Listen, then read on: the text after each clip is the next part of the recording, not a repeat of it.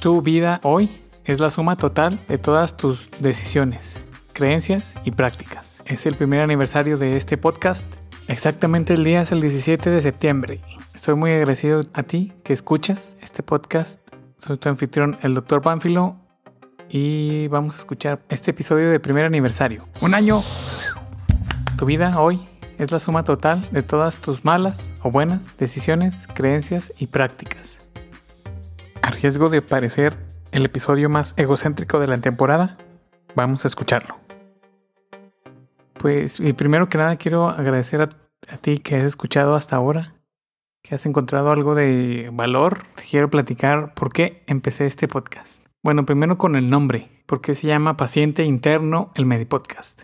Nosotros como doctores siempre estamos enfocados en nuestros pacientes, pero es muy raro que nos enfoquemos en nosotros mismos. Entonces el podcast se llama así para tratar de llegar a ese paciente interno que nosotros tenemos también y llegar a, tomarlo en cuenta. O sea, que hay dentro de nosotros que nos impulsa darse cuenta que en algún momento también vamos a ser pacientes y tenemos que cuidar a ese paciente interno que tenemos todos los doctores. Tomarlo en cuenta, porque pues al final de cuentas es la, es la persona que somos, Tiene, tenemos los miedos, las preocupaciones y nos enfermamos también. Cuando tú entras a la facultad de medicina, bueno, toda persona tiene un equipaje emocional. Esa es como la parte interna de, de toda persona.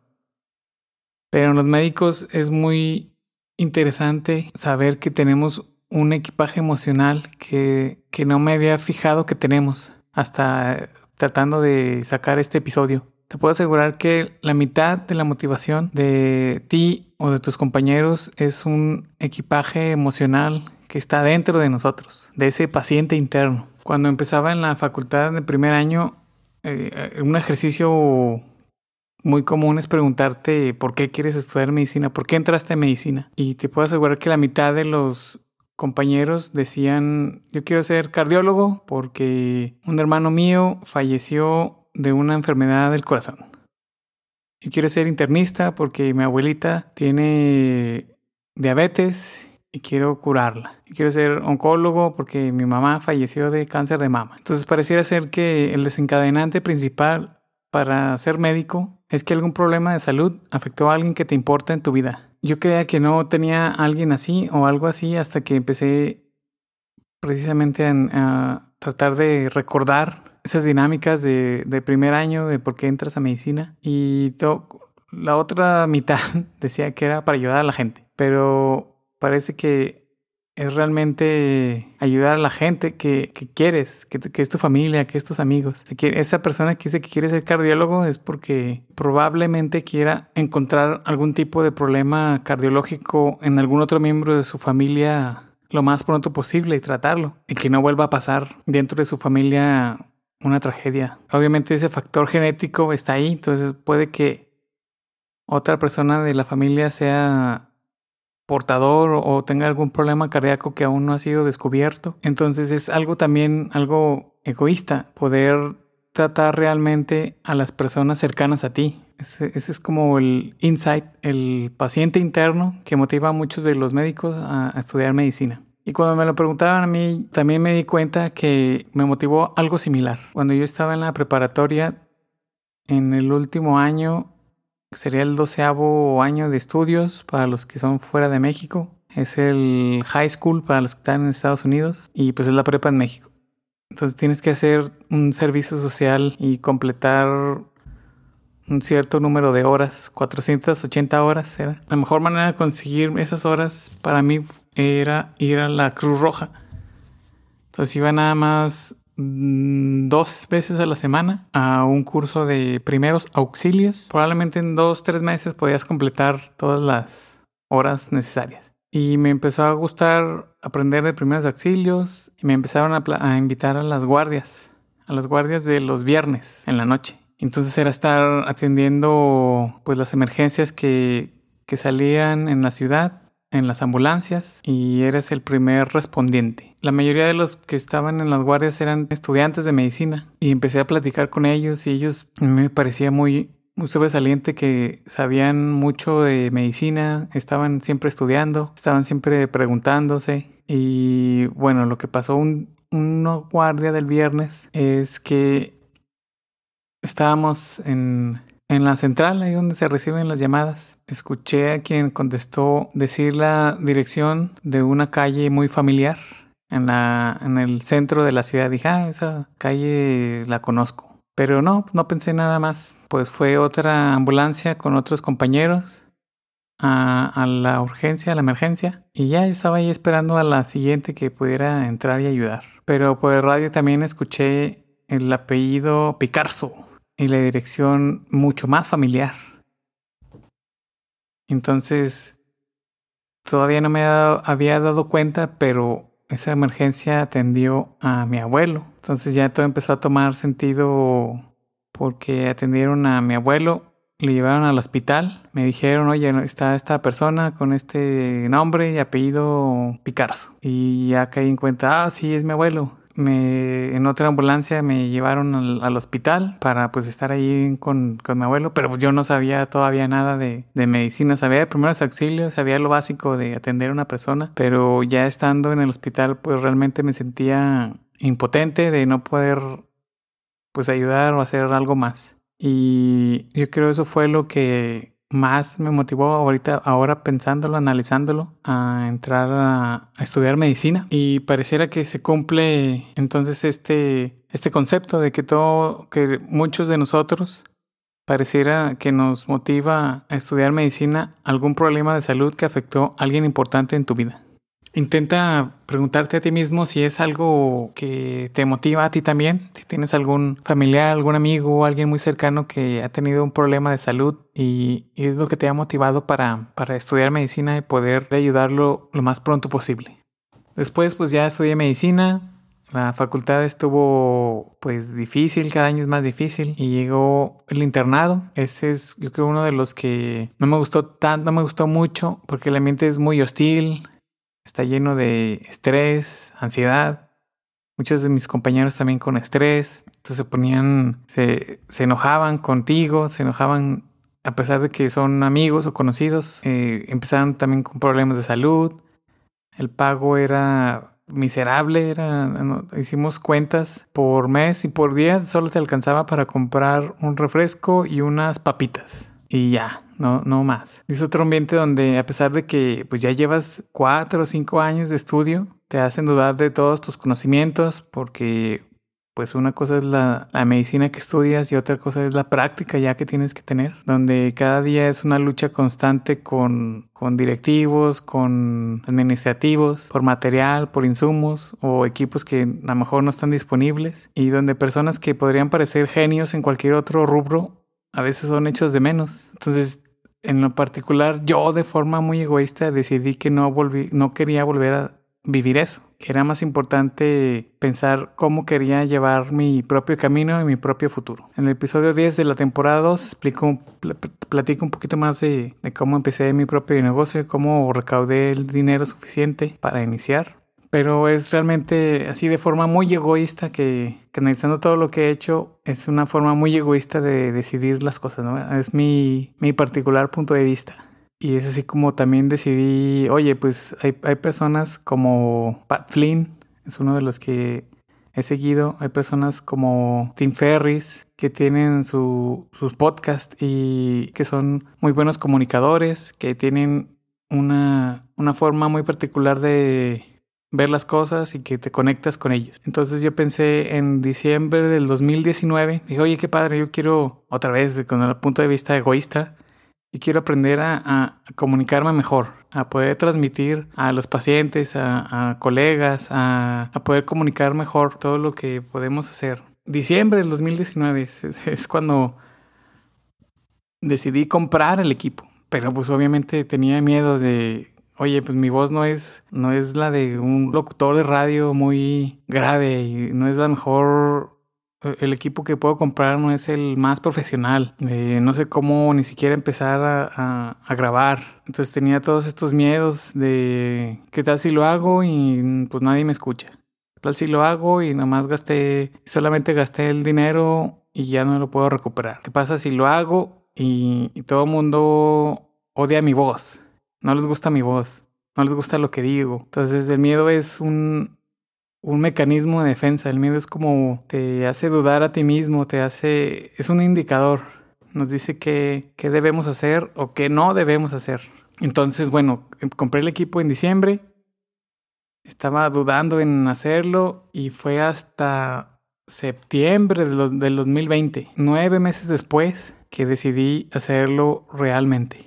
O sea que decidí ya sacar el equipo, ponerlo, y empezar a grabar. Y los primeros episodios fueron terribles, terribles. Todavía siguen siendo, todavía se puede mejorar. Pero el hecho de, de, que dije, oye, no, pues tengo que hacerlo, tengo que practicar, tengo que saber cómo grabar, tengo que saber cómo editar, tengo que saber cómo subir los episodios, eh, cómo, tener un espacio para que se escuche bien la voz, que no se escuche tanto de eco, que no se escuche el vecino, que no se escuche los ruidos de la calle. Entonces empezar a romper esos mitos de propios de que ay, es muy difícil grabar. Bueno, a lo mejor al principio sí, pero ya vas agarrándole la onda, ya vas poniendo tu, tu micrófono al volumen adecuado, tu qué programa para editar, no sé editar. Y bueno, pues el miedo en general de todo lo que conlleva en hacer algo nuevo. Pero déjame decirte que en, honestamente no es más difícil que estar con decenas de pacientes en el hospital, de estudiar capítulos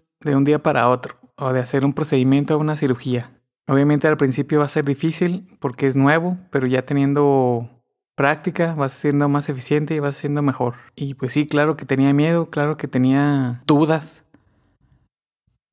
Pero dije a mí mismo, oye, no, pues tengo que hacerlo para mejorar. Porque también está otro tema interesante. Empezó empezó la pandemia, inicios del 2020, marzo del 2020. Entonces al principio de la pandemia pues había un colchoncito ahí de dinero, pero pues empezaba a acabar porque no, no había había cirugías hasta más que las selectivas o las que estaban programadas y con mucho control. Entonces muchos de los doctores con los que tenemos contacto no estaban operando. Entonces dije, no, pues también quiero que sea en algún punto algo de ingreso, pero tengo que aprender a ser eficiente, a ser bueno contenido que sí sea útil y que realmente pueda ayudar a más gente. Ya sea con mis errores, con lo que he hecho mal, con lo que he hecho bien, con lo que ha funcionado, pero que sea algo que sí pueda, que sí puedas llevarte tú algo de valor. Y al final de cuentas de eso se trata la medicina. Mientras más rápido te des cuenta que la medicina se trata de ayudar y servir a otros, más significativo se convierte tu trabajo y mayor impacto tendrás. Y bueno, nada más la medicina, también los negocios, las relaciones personales, en lo personal como médico, como científico, como emprendedor. Si nos fijamos bien, todo se reduce a una serie de pasos, como las guías de práctica clínica, que son pues, protocolos, pasos, son medicina basada en evidencias que te permite llegar a un resultado con pasos que ya están probados. Entonces, trata de crear tu propia guía de práctica para tu vida, para tus estudios, para la revisión de artículos, para los procedimientos y obviamente para los, procedimientos médicos de práctica clínica para algunas enfermedades. Todo se reduce a eso, es una serie de pasos que puedes seguir para mejorar. Y es precisamente el, título del episodio. Tu vida hoy es la suma total de tus decisiones, creencias y prácticas, sean buenas o sean malas. Todo, todo tiene que ver qué pasos has hecho para estar en donde estás. ¿Han sido buenos? ¿Han sido malos? ¿Han sido errores? Trata de tener tu plan de acción propio, que es lo ideal. Pero también trata de tener una mente abierta a eventos inesperados, que pues son los retos que, que retos y oportunidades que vas a tener para ser mejor, para ser mejor médico, para ser mejor persona, para ser emprendedor, algo donde lo ves muy, muy marcado es cuando se cometen errores. Hay un fenómeno que se llama el síndrome del recomendado. Es un fenómeno estudiado en la práctica médica que dice que un paciente recomendado por un colega o es algún paciente de la misma institución es un paciente que se va a complicar. Y lo ves muy frecuentemente que se vuelve verdad. Si algún paciente es recomendado, esto es lo que pasa generalmente es un paciente que les llaman también VIPs, que buscan a lo mejor un trato especial, o es alguien importante, algún político o algún artista, y te llaman a ti o a alguno de tus colegas para tratarlo. Pero lo que pasa es precisamente que cuando es, se trata de un paciente VIP o recomendado, se saltan pasos de acción, se saltan pasos de lo que se debería hacer y es cuando se complica la cosa. Pero es porque se saltan pasos, se saltan pasos de los protocolos establecidos para tratar una enfermedad. Las guías de práctica clínica están hechas por una razón, porque están basadas en la evidencia de lo que sirve, lo que no sirve. Están hechas por consensos, por revisiones clínicas, revisiones de, revisiones científicas. Entonces, ¿por qué no seguirlos? Y seguirlos en cualquier situación. Si tienes un paciente que es recomendado, que es médico, trátalo igual que cualquier otro paciente. Y no debe haber problemas.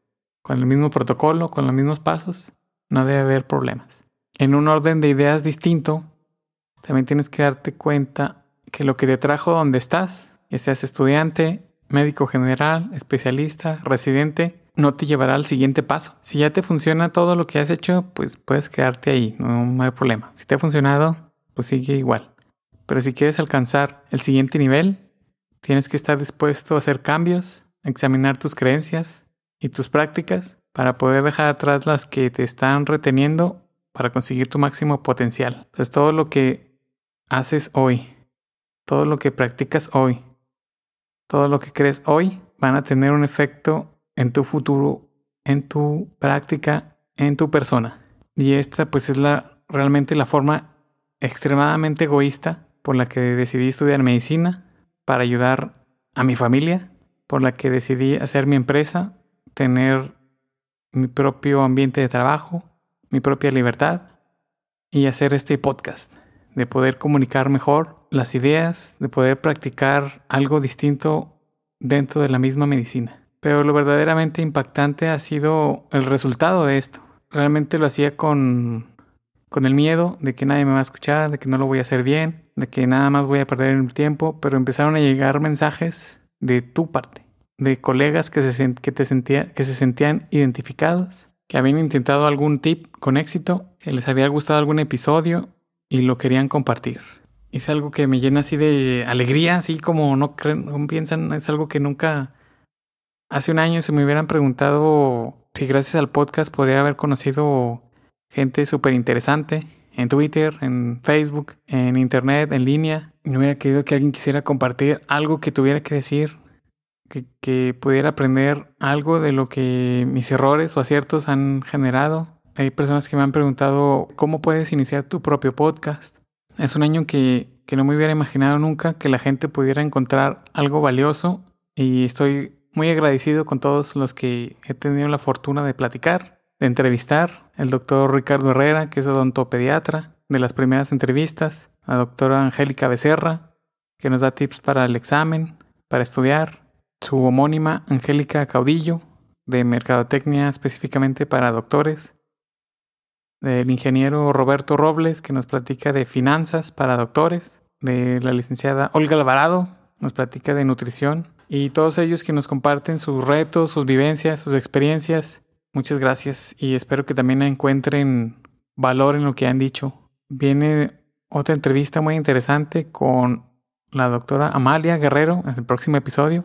A un año no hubiera pensado nunca que son 790 descargas. Puede ser muy poquito para los que son súper exitosos, pero si te lo imaginas en una conferencia, 790 personas que han escuchado tu mensaje, es prácticamente un auditorio lleno. 31 episodios. Me llegó una notificación que está dentro del top 50% de los podcasts de medicina. Entonces en un año nunca hubiera pensado llegar a, lograr algo así. Como médico, y lo que me hace pensar, hubiera empezado antes. ¿Cuántos más podrían haber encontrado algo valioso en, en lo que hemos hecho, en los episodios? Y pues muchas gracias. Y la verdad es que, como repito, va a ser sonar súper, súper, súper egoísta, pero esas son las razones por las que lo he empezado. Pero es muy, muy padre, muy bonito conocer el impacto que realmente ha tenido también en, en ti que escuchas como resultado de esto, los mensajes de apoyo que se identifican, que les ha pasado situaciones similares, que les han ayudado los tips, es algo que, que no tiene precio y no cambiaría por nada del mundo. Si estás en alguna decisión difícil, alguna creencia o práctica que no sabes si es buena o mala, pues yo te animo a que hagas la tarea, investigues y trates de elegir lo mejor posible para ti. Porque como repito, como dice el título, tu vida hoy es la suma total de todas tus decisiones hasta ahora, pero todo lo que haces a partir de mañana, todas las decisiones, creencias y prácticas pueden ser diferentes. Puedes aprender lo que sea si te dedicas y eliges lo correcto. Al final de cuentas, cuando eliges vivir la vida a tu gusto, a tus preferencias, eliges el camino de la libertad. Por ejemplo, ser emprendedor te permite vivir tu vida en tus propios términos, se puede convertir en lo que tú quieras, pero es el médico como tú que tiene la mentalidad adecuada y tiene el control de su propio futuro, el que puede llegar a hacer cosas grandes. Para poder ayudarte un poquito más a cómo disminuir los riesgos de perder dinero y tiempo en tu práctica médica, a no depender del sistema de salud público para tener tus ingresos, a aprender a trabajar en tus propios términos con gente que sí valora tu trabajo, tu opinión y tus conocimientos, estaría genial que pudieras formar parte de esta red, de una lista de espera para poder ayudarte a ti personalmente a llegar a ese próximo nivel. Muchas gracias por escuchar este episodio. Espero que tomes en cuenta tu paciente interno, tus decisiones, tus creencias y tus prácticas para poder llegar a ese siguiente nivel. Nos vemos en el próximo episodio. ¡Un año!